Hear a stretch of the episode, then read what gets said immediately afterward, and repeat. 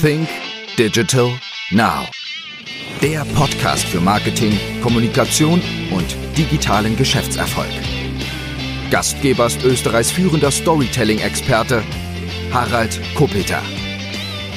Hallo und herzlich willkommen zu einer neuen Ausgabe von Think Digital Now. Mein heutiger Gast ist Professor Peter Filzmeier und äh, obwohl ihn wahrscheinlich die allermeisten Österreicher kennen, darf ich ihn einmal kurz vorstellen. Peter Filzmeier ist Politikwissenschaftler und er ist Professor an der Donau-Universität Krems und Professor für politische Kommunikation an der Karl-Franzens-Universität in Graz. Filzmeiers Arbeits- und Forschungsschwerpunkte umfassen Wahlforschung, politische Kommunikation, politische Bildung und er ist glaube ich noch zu wissen, ein ausgesprochener Freund auch der USA und allen Vorgängen in den USA und speziell interessiert ihm dort natürlich auch die Politik. Peter Filzmeier ist zudem Kolumnist verschiedenster Tageszeitungen in Österreich. Ich sehe ihn immer sonntags auf einer Doppelseite in der Kronenzeitung, aber ich sehe ihn auch gefühltermaßen zweimal in der Woche in der ZIP 2. Herzlich willkommen, Peter Filzmeier. Ja, danke für die Einladung in den Podcast und danke für die freundliche Vorstellung. Lieber Herr Filzmeier, wir hatten am Sonntag Wahl, heute ist es Mittwoch. Für all jene, die vielleicht den Podcast ein bisschen später anhören, hat Sie denn am Sonntag im Grunde genommen irgendetwas überrascht? In diesem Fall nein. Wir haben auch keine Kristallkugel und wissen Wahlergebnisse nicht im Vorhinein. Aber wir sind davon ausgegangen, ohne uns auf Zahlenspekulationen einzulassen, dass Alexander van der Bellen wahrscheinlich im ersten Wahlgang wiedergewählt wird. Wobei unsere Vorbereitung professionell immer so aussieht, mit wir meine ich das gesamte Wahlforschungsteam. Wir haben natürlich ein Szenario, das wir als am wahrscheinlichsten ansehen. Aber Professionalität ist auch das Zweit- und Drittszenario. Egal wie unwahrscheinlich es uns erscheinen mag, trotzdem durchzudenken und mögliche Thesen zu entwerfen, warum könnte es so oder so ausgehen. Jetzt bin ich ganz normaler Wähler, weit weg von irgendwelchen Politikwissenschaften und irgendwelchen von Wahlprognosen. Allerdings, mich hat etwas Platz 3 überrascht. Dominik Vlasny, hat Sie das auch überrascht? Über Zehntel Prozentpunkte Abstand zwischen Platz 3 und Platz 4 zu spekulieren, was könnte genau die eine Erklärungshypothese sein, das ist natürlich müßig, weil da könnte man jede kleine Wählergruppe dafür verantwortlich machen. Was Dominik Vlasny aber verkörpert, ist jemand, der anders ist, von außerhalb kommt, wie immer man zu ihm politisch steht. Diese Eigenschaften eines ganz anderen politischen und auch medialen Stils kann man ihm nicht absprechen. Und das Misstrauen gegenüber etablierten Politikern und und Parteien sowieso, aber auch gegenüber traditionellen Medien, mehrere Kandidaten wurden ja auch von Medien unterstützt, ist so groß, dass jemand von außen kommender auf jeden Fall ein hohes Stimmenpotenzial hat. Und das ist ihm gelungen abzuschöpfen, nicht zuletzt durch gelungene Social-Media-Auftritte. Und das ist ja aus meiner Sicht mitunter das, was mich am meisten überrascht hat. Sie haben es selber jetzt auch gerade gesagt, es gab zwei Kandidaten, die massiv von Medien unterstützt wurden auch. Kandidat vierter Platz, nicht? also äh, Tassilo Valentin war knapp dran an Dominik Vlasny, wurde aber von der größten Tageszeitung in Österreich unterstützt und es gab einen noch weit abgeschlagen, Gerald Groß, der auch von einer Boulevardtageszeitung unterstützt wurde, aber ist die Macht der Tageszeitungen nicht mehr so groß, wie man sich das eigentlich denkt in Österreich? Also da ist in mehrfacher Hinsicht viel Mythos dabei. Zunächst schreibe ich auch in der Kronenzeitung, wie Sie erwähnt haben, jeden Sonntag eine Doppelseite. Ich habe ganz sicher niemanden unterstützt. Ich glaube, Herr Valentin weiß das. Sie, also da Sie selbstverständlich nicht, ja. Erfahren hat. Aber es ist auch Mythos, was die Macht der Medien generell betrifft. Denn ein Reizreaktionsschema. Also in einer Zeitung steht etwas oder in einem Medium wird etwas gesendet und die Leute denken dann genau so und tun das, also wählen zum Beispiel eine bestimmte Person. Das sind Kommunikationstheorien aus den 30er Jahren des vorigen Jahrhunderts, der sogenannte Behavioralismus, also fast 100 Jahre alt und wirklich damals schon nicht unbedingt zeitgemäß, jetzt schon gar nicht. Was Medien machen können, ist Themen zu setzen und natürlich auch die Bekanntheit von Kandidaten zu erhöhen. Da haben Zeitungen im Wahlkampf sicher eine unterstützende Rolle gespielt. Aber dass dann jemand, weil der dort vorkommt, wähle ich ihn automatisch, denkt, nein, so simpel ticken Wähler nicht. Das gilt aber nicht nur für Zeitungen, das gilt für jedes Medium. Dominik Vlasny war ja sehr aktiv jetzt auf den Social-Media-Kanälen. Sind wirklich die Social-Media-Kanäle heutzutage die Kanäle, die mitunter entscheidend sind in der politischen Kommunikation auch? Früher sagte man, oder zumindest in meiner Wahrnehmung war es so, dass es vielleicht die Konfrontationen im Fernsehen waren, die mitunter vielleicht wahlentscheidend waren. Sind es heute wirklich Social-Media-Auftritte?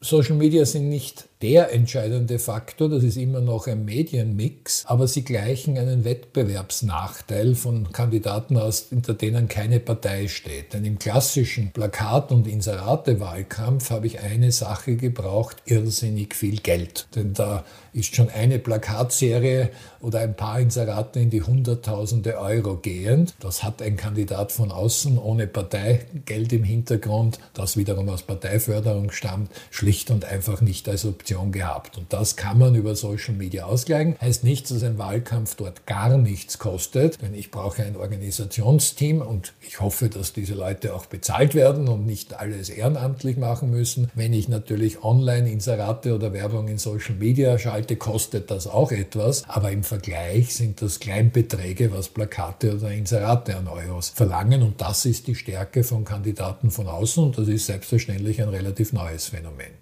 Jetzt ist es natürlich so, dass gewisse Medien sehr stark auf Werbeeinnahmen angewiesen sind, sei es jetzt äh, Tageszeitungen oder auch Privatfernsehen. Gefühltermaßen hat man da klarerweise sehr wenig gesehen, weil es hat einen Kandidaten gegeben, der von einer Partei unterstützt wurde, der amtierende äh, Bundespräsident von einem Komitee äh, und, und dahinter natürlich mit entsprechend Budget auch, aber alle anderen Kandidaten hatten ja kein großes Budget. Wird das aber in Zukunft vielleicht auch den Parteien eine Lehre sein, auch noch einmal weniger Budget vielleicht rein einzugeben oder umzuschichten, noch einmal, noch einmal mehr in Richtung Social Media zu gehen, digitale Medien zu gehen, als wie vielleicht klassisch Plakate, Tageszeitungen und dergleichen? Alle Parteien sind, auch wenn sie es nicht öffentlich zugeben, sehr knapp bei Kasse. Also sie werden gezwungen sein, alternative Werbemethoden zu überlegen. Bei der Präsidentschaftswahl war es konkret so, dass die Bereitschaft, so sehr das für uns als Privatpersonen hohe Summen sein mögen, Geld auszugeben, nicht wirklich ausgeprägt war.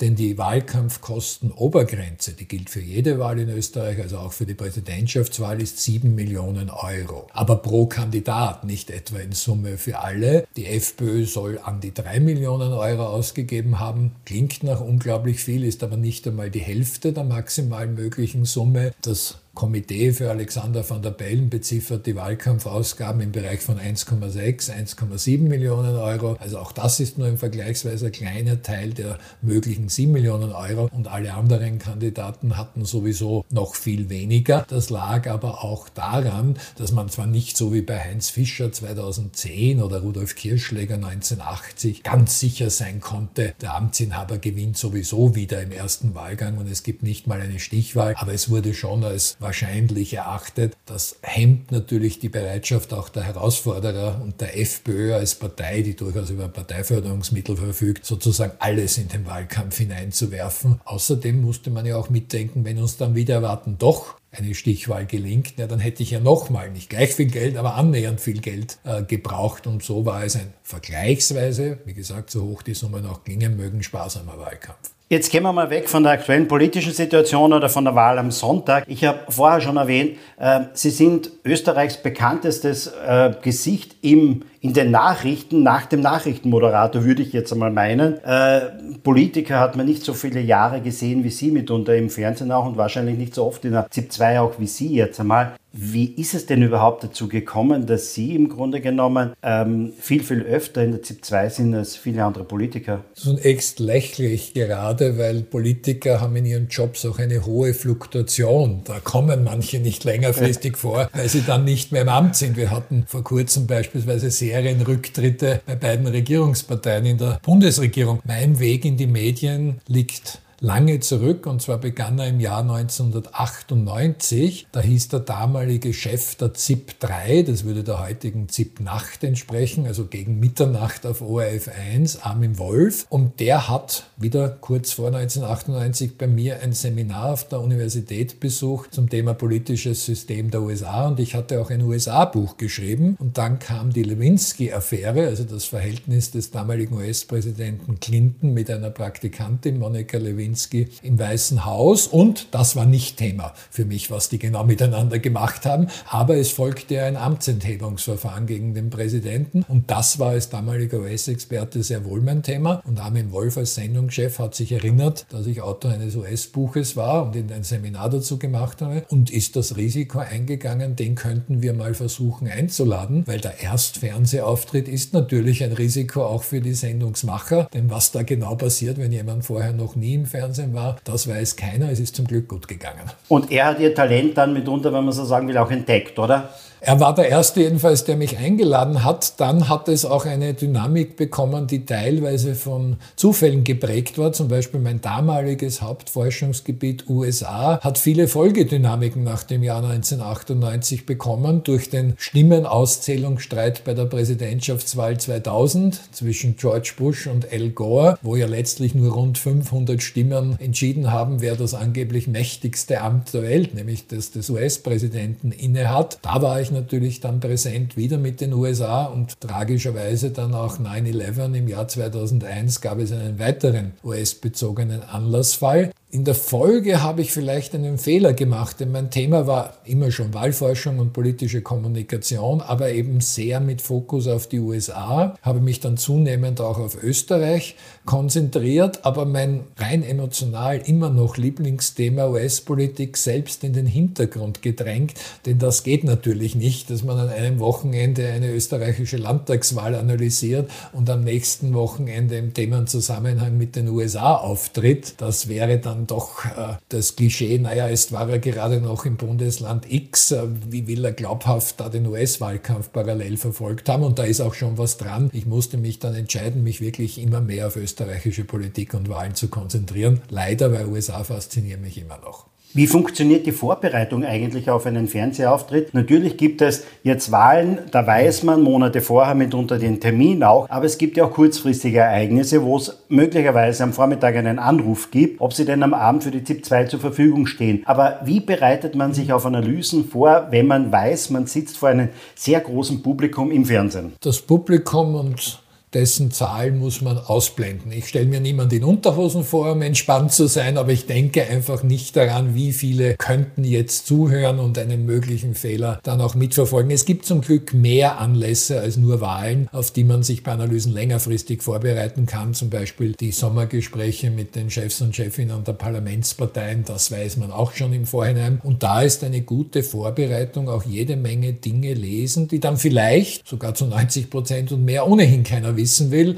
Ein Beispiel aus dem Sommer 2022. Ich habe mich detailliert in der Vorbereitung mit der österreichischen Neutralität und den Positionen der ÖVP und des Bundeskanzlers Nehammers dazu beschäftigt. Dann wurde der Bundeskanzler aber von den InterviewerInnen von Julia Schmuck und Tobias Bötzelsberger zu meiner Überraschung genau dazu nicht befragt. So gesehen war die Vorbereitung da umsonst. Aber das hilft dann eben bei den in der Tat manchmal kurzfristigen Einladungen, wenn schon wieder was passiert ist, ein Zitat des Schriftstellers Wolf Haas in Österreich. Dann muss man natürlich auch einen Wissensfundus, den man sich über Monate und Jahre angeeignet hat, schöpfen. Ich bin Mitte 50, das fällt mir traurigerweise mittlerweile immer leichter, weil man da auch Datenwissen hat, aber nicht im Sinne eines Wahlabends, dass man aktuell eine Wahlmotivforschung gemacht hat, sondern Sekundärdaten, die man über lange Zeit ähm, verinnerlicht hat, im Idealfall auch im Kopf abrufbereit hat. Und einen Vorteil hat man aber als Experte, man wird zu einem Thema eingeladen und dann auch zu diesem Thema befragt. Alles andere macht wenig Sinn. Bei Politikern ist das anders. Da mag es schon sein, dass jemand in der Regierungsfunktion eingeladen wird zu einem Thema X. Wenn aber gerade ein parteiinterner Streit zum Thema Y ist, dann müssen Politiker und Politikerinnen, das wissen sie aber auch vorher, damit rechnen, ja, dieses Thema ist nicht tabu. Auch dazu darf sich ein Journalist natürlich fragen, dass bei mir jetzt dann plötzlich eine Frage zum Klimawandel kommt. Diese Angst muss ich nicht haben, dafür gibt es andere Experten. Jetzt haben wir in den letzten Jahren ja durchaus turbulente Zeiten auch in der österreichischen Politik mit äh, Rücktritten und dergleichen. Gibt es da drinnen etwas, was Sie beispielsweise auf dem falschen Fuß komplett erwischt hat, womit Sie eigentlich nie gerechnet hätten oder nicht vorbereitet gewesen wären? Bei Ministerrücktritten hört man es ja vorher schon einige Tage mitunter. Aber was war, wo Sie vielleicht einmal am falschen Fuß erwischt wurden? Ach, ich habe gleich bei vielen Anlässen und gerade im schon fortgeschrittenen Alter in den letzten Jahren gelernt, es gibt nichts, was es nicht gibt. Ich habe in den Iden des Mai 2019 einen Anruf bekommen, ich soll auf die Internetseiten von Spiegel und Süddeutsche schauen, um mir dort das sogenannte Ibiza-Video anzuschauen. Und das musste ich dann in den Folgetagen analysieren und hätte mir das vorher bei aller kritischen Reflexion der Politik nie vorstellen können. Genauso wie ich mir die Chats äh, nicht vorstellen äh, konnte. Nicht, dass ich geglaubt hätte, es gäbe keine Macht- und Intrigenspieler in der Politik. Aber auf diese auch unglaublich plumpe Art, wie sich das kleine Mäxchen eigentlich vorstellt, das hätte ich doch nicht gedacht. Und dann gibt es viele kleine Ereignisse,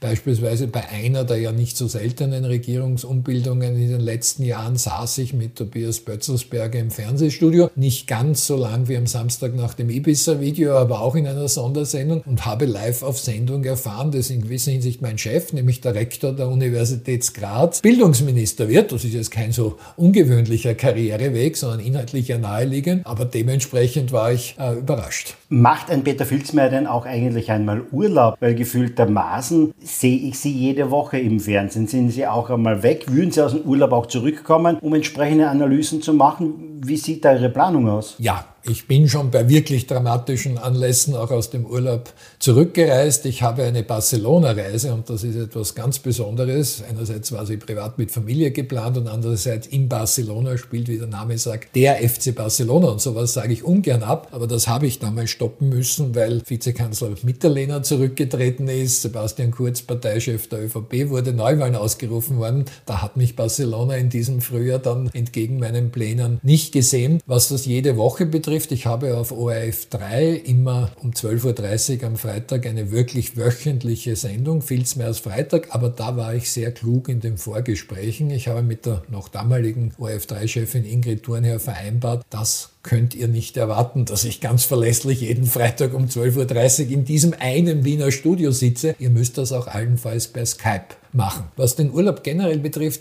muss man fair sein. Ich bin nicht so arm, der jetzt nie wegfahren darf. Äh, einerseits habe ich als Wissenschaftler eine Arbeitszeitgestaltung, die in meinen Händen oft liegt. Und das haben viele Menschen in vielen Berufen, vom Fließband bis zum Supermarkt oder sonst wo im Handel nicht. Andererseits arbeite ich auch vom Ausland aus online und ich bin auch ein Medien- und Nachrichten-Junkie. Auch im Urlaub beginnt mein Tag mit einem Medienmonitoring, also online zumindest die wichtigsten österreichischen Medien, den Politikteil nachzulesen. Gehen wir jetzt mal kurz in den USA denn auch, weil das ist auch Ihr Spezialgebiet jetzt einmal, was dort die Politik betrifft und auch äh, die Wahlkämpfe und das alles. Ähm, vielleicht einmal den Zuhörern einen Überblick zu geben, was unterscheidet denn, wenn man so Wahlkämpfe analysiert und sich anschaut, im Wesentlichen jetzt einmal die USA mit Österreich. Was sind da die wesentlichen Unterschiede dabei? Es ist entgegen einem Klischee nicht nur die Größe der USA und dass dort unglaublich viel Geld in Wahljahren im Spiel ist, nämlich mehrere Milliarden Dollar, sondern es ist schlicht und einfach auch unabhängig von der Größe ein ganz anderes politisches und Wahlsystem sowie Mediensystem. In den USA werden Personen gewählt, bei uns kreuzen sie auf dem Stimmzettel, mit Ausnahme der Präsidentschafts- und den Bürgermeisterwahlen in sechs Bundesländern, eine Parteiliste an. Und wenn ich Sie jetzt frage, egal wen Sie gewählt haben bei der letzten Nationalrat Nationalrats- oder Landtagswahl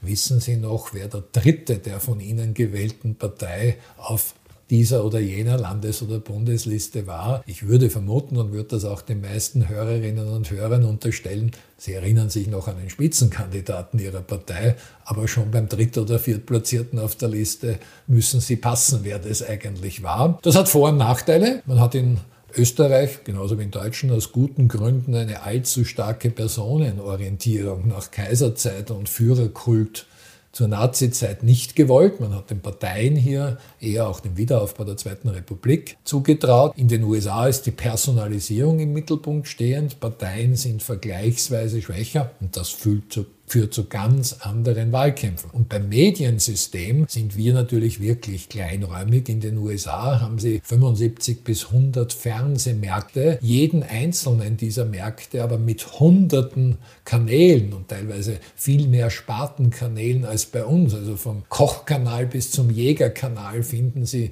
dort alles. Und das macht Wahlkämpfe zu einer noch viel komplexeren, generalstabsmäßigen Operation. Sie haben aber auch viel mehr Möglichkeiten, Ziel Zielgruppen ganz verschieden in den USA anzusprechen. In Österreich können Sie schlecht in dem einen Medium beim Auftritt eines Kandidaten das A sagen und dann das genaue Gegenteil B beim nächsten Medienauftritt, weil da spricht sich bei uns so schnell herum In den USA ist das teilweise so, dass wirklich jede Zielgruppe ganz anders angesprochen wird. Aber es ist doch schon so, auch in Österreich, dass wir zwar die Parteien jetzt am Wahlzettel oben haben, aber eben immer dieser Spitzenkandidat vorne steht. Und wir hatten doch bei gewissen Parteien immer eine herausragende Persönlichkeit. Also damals angeführt bei Jörg äh, Haider bei der FPÖ, äh, genauso wie es natürlich jetzt Sebastian Kurz auch bei der ÖVP denn war, wo es sehr stark auf die Person zugemünzt war. Also ist das amerikanische System, wollte man das ein bisschen nach Österreich bringen denn auch, um mehr die Person in den Vordergrund zu stellen und weniger die Partei? Ja, Nein als typisch wissenschaftliche Antwort. Wir haben natürlich das Phänomen der Amerikanisierung, wobei oft auch von einem Shopping-Modell gesprochen wird, dass nämlich Wahlkampfmanager, und zwar von nahezu allen Parteien, regelmäßig in die USA reisen, um dort sich anzuschauen, was gibt es an Innovationen und was kann ich davon mitbringen. Das Jein war aber schon so gemeint, der Fehler ist oft, wenn man zu wenig bedenkt, dass unser Wahlsystem anders ist. Es gibt die erzählte Legende, ich kann kann sie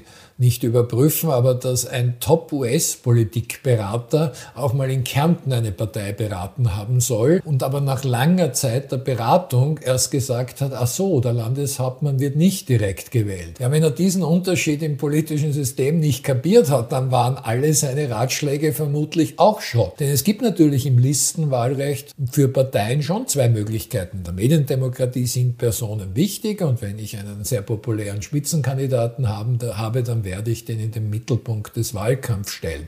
Aber es gibt auch die Möglichkeit einer Teamstrategie. Die können Sie in den USA vergessen, weil Sie müssen eine Person und nur diese wählen und das ist dann eher eine jeweils strategische Entscheidung von den Rahmenbedingungen abhängig. Zum Beispiel die Grünen mit Ausnahmen, Alexander van der Bellen war ein sehr populärer Parteichef, aber haben oft in Wahlkämpfen auf die Teamstrategie gesetzt und nicht gesagt, die eine Person da vorne ist so wichtig. Als die Grünen mit ihrem bisherigen Rekordergebnis 2019 wieder in den Nationalrat eingezogen sind, war Werner Kogler unter Grünwählerinnen und Grünwählern ein vergleichsweise sehr schwaches Wahlmotiv. In meiner Wahrnehmung ist es aber auch so, dass in den USA vor allem Social-Media-Kanäle und Daten eine wesentliche Rolle im Wahlkampf dennoch spielen, stärker als es wahrscheinlich hier in Österreich ist, was das Thema Daten mitunter betrifft. Social Media ja. Wird das Thema Daten bei uns noch mehr kommen oder ist es im Grunde genommen mit einer Datenschutzgrundverordnung und, und den Regulierungen in Österreich sowieso so, dass das nicht so in dieser Weise sein kann? Das, was exzessiv als Data Mining in den USA betrieben wird, hat bei uns Grenzen. Ein einerseits, Sie haben es angesprochen, rechtliche Grenzen, nicht nur durch die Europäische Datenschutzverordnung, auch durch nationales Recht ist manches einfach nicht erlaubt. Es sind aber auch Grenzen der politischen Kultur, dass die Scheu, seine Daten erfassen zu lassen, bei uns vielleicht etwas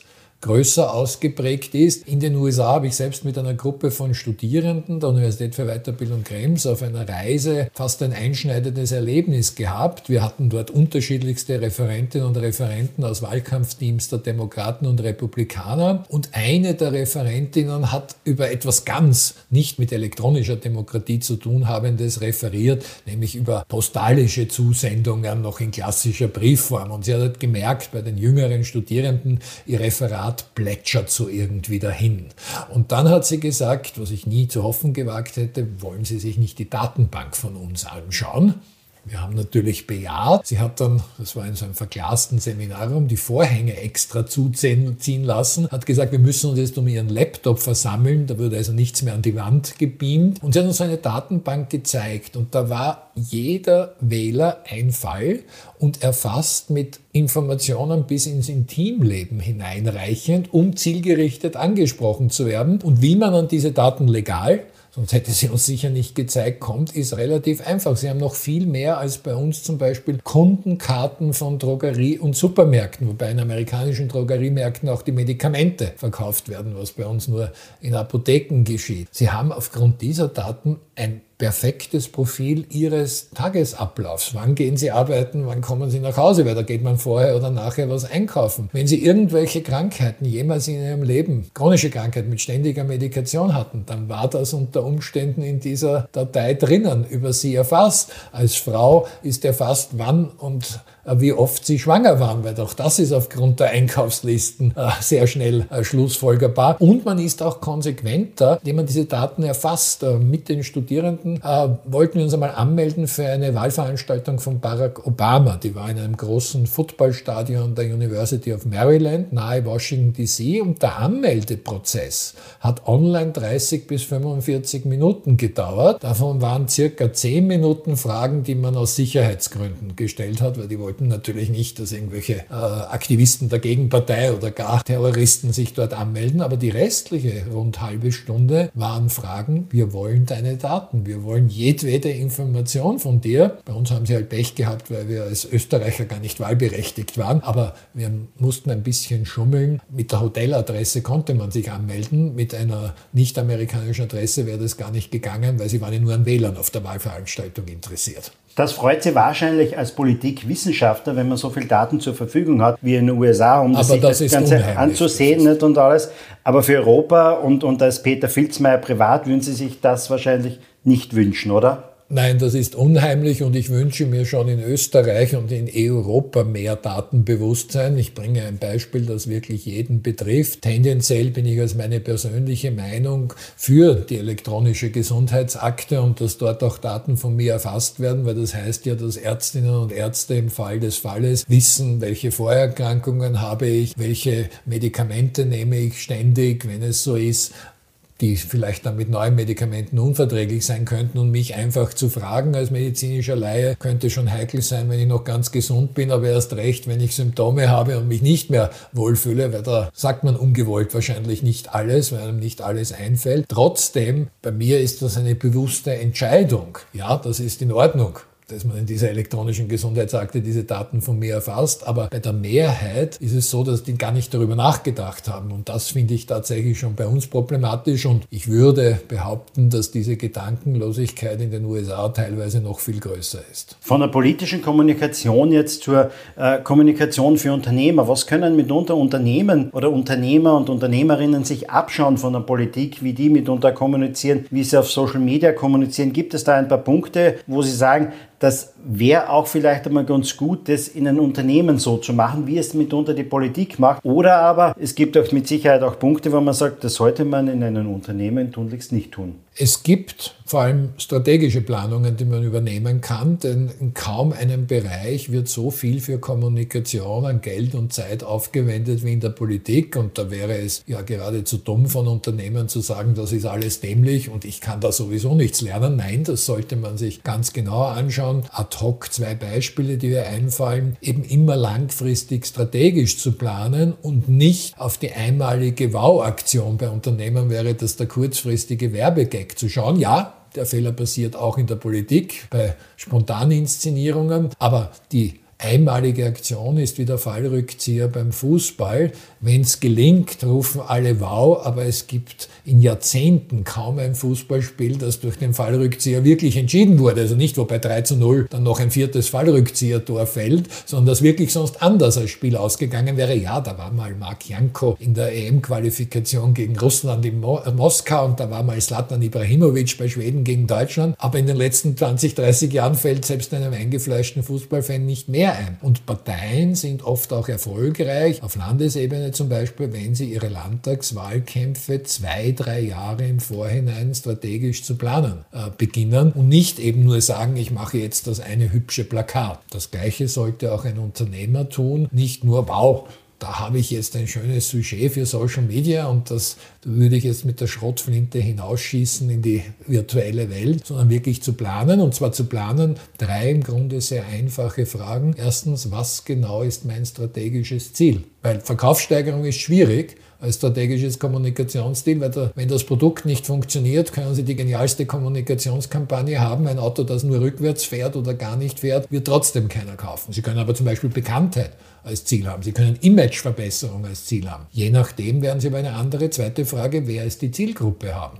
Denn bei Bekanntheit allgemein ist das womöglich die gesamte Wohnbevölkerung ab 16 Jahren. Bei der Imageverbesserung ist die Zielgruppe vielleicht eine kleine Zahl von Stakeholdern. Die Multiplikatoren der Kommunikation sind. Also zum Beispiel Journalisten, die über Tourismus regelmäßig schreiben. Da hat es wenig Sinn, wenn sie ein Hotelbetrieb sind, jeden ansprechen zu wollen, auch die, die nie in ihrem Leben auf Urlaub fahren. Oder zumindest das in einem zweistufigen Kommunikationsprozess. Und erst wenn sie das wissen, Ziel und Zielgruppe, erst dann stellen sie sich bitte die Frage, welchen Kommunikationskanal verwende ich. Social Media sind eine wunderbare Innovation, wenn Sie vor allem jüngere Menschen ansprechen wollen, aber wenn Ihre Zielgruppe für welches Produkt auch immer Frauen über 70 im ländlichen Raum sind, warum sollten Sie dann einen Twitter-Account haben? Das ist ein gutes Stichwort, denn auch welcher Kommunikationskanal, wenn man sich Ihre Kommunikation oder Social-Media-Kanäle ansieht, so ist es so, in meiner Wahrnehmung, Facebook ist eher jetzt einmal der private Kanal von Peter Filzmeier, wo, er, wo man ganz klar seine Leidenschaft jetzt einmal sieht und das ist jetzt schon einmal durchgekommen auch, ähm, das ist der Sport jetzt einmal,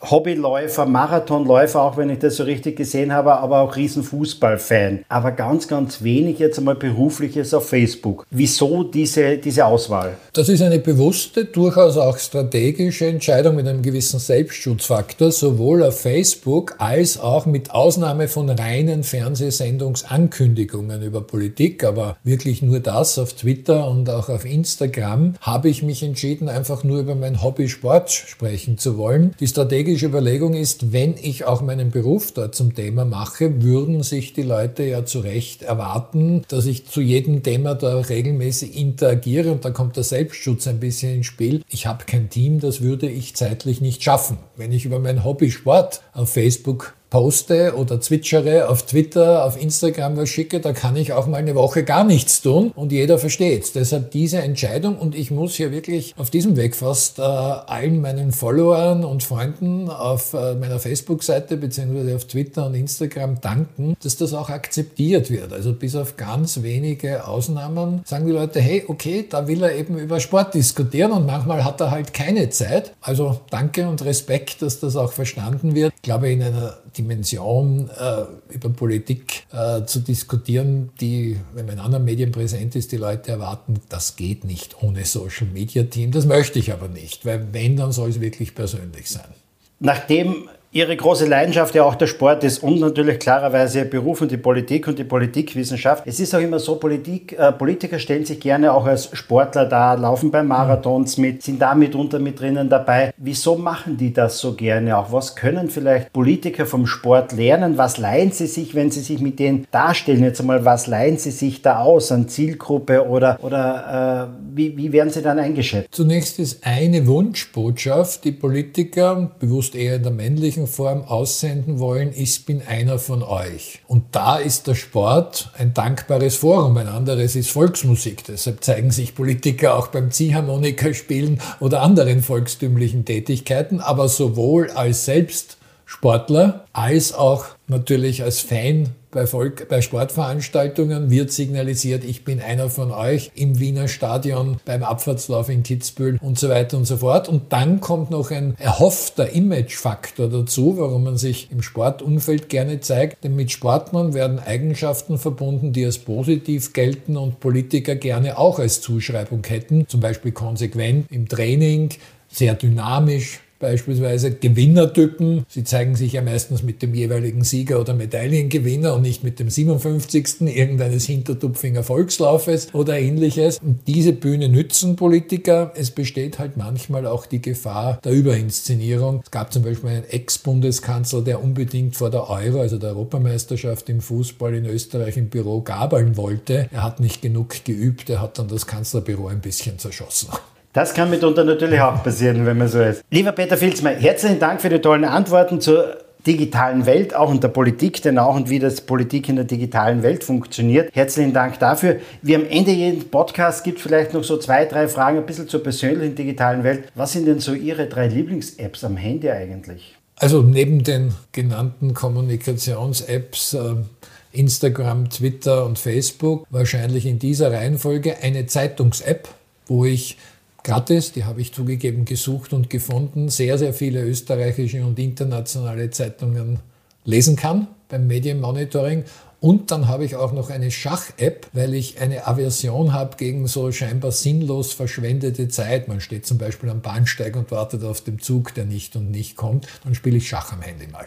Ich war kürzlich bei einem großen Schachfan, auch beim Bundesminister Martin Kocher. Haben Sie mit ihm schon mal Schach gespielt? Nein, aber wir waren schon mal gemeinsam laufen, denn er ist Marathonläufer, wobei ich das bei, bei ihm mit dem Wort ist in der Gegenwartsform formuliere. Ich war mal Langstreckenläufer, besser auf 10 Kilometer und Halbmarathon und ist schon länger her. Aber wir waren in seiner Zeit auch, als er noch Chef des Instituts für höhere Studien, also Wissenschaftler war, gemeinsam laufen. Sie haben es vorher schon erwähnt, Sie müssen klarerweise auch sehr, sehr viel lesen. Wie konsumieren Sie jetzt einmal Bücher? Ist es das Buch in klassischer Form? Ist es am Kindle oder ist es ein Hörbuch? Hörbuch ist es nie. Es ist zunehmend das elektronische Buch und ich habe eine Unsitte, das ist die des Querlesens und des Abstraktlesens. Das heißt, ich verschaffe mir einen Überblick und entscheide dann erst, ob ich mich vertiefe in einen sei es jetzt Buchbeitrag oder auch wissenschaftlichen Fachzeitschriftenartikel, das geht auch einfach nicht anders. Dazu gibt es viel zu viele Publikationen in meinem Fachgebiet, schon in Österreich, geschweige denn europäisch und international. Obwohl ich, wir da in der Politikwissenschaft sowieso noch eine Insel der Seligen sind, mir hat vor kurzem ein führender Infektiologe erzählt, es gibt über 400.000 wissenschaftliche Publikationen zu Covid-19, vulgo Corona. Das kann niemand lesen. Da haben sie dann tatsächlich dieses pervertierte Leseverhalten, alles möglichst quer zu lesen, ist eine Unsitte, aber zumindest im Beruf beruflichen Zusammenhang klappt es anders nicht. Krimis lese ich dann ordnungsgemäß vom Anfang bis zum Ende. Wien hat ja wunderschöne Einkaufsstraßen auch. Sieht man Peter Filzmeier beim Shoppen in der Einkaufsstraße oder eher beim Computer sitzen und beim Online-Shoppen? Beim Computer am Laptop. Vielen herzlichen Dank für das tolle Interview. Es waren spannende Antworten mit dabei. Herzlichen Dank. Ich bedanke mich. Liebe Zuhörer, das war eine weitere Ausgabe von Think Digital Now. Wir hören uns demnächst wieder, mit Sicherheit auch wieder mit einem sehr, sehr spannenden Interviewgast. Bis dann.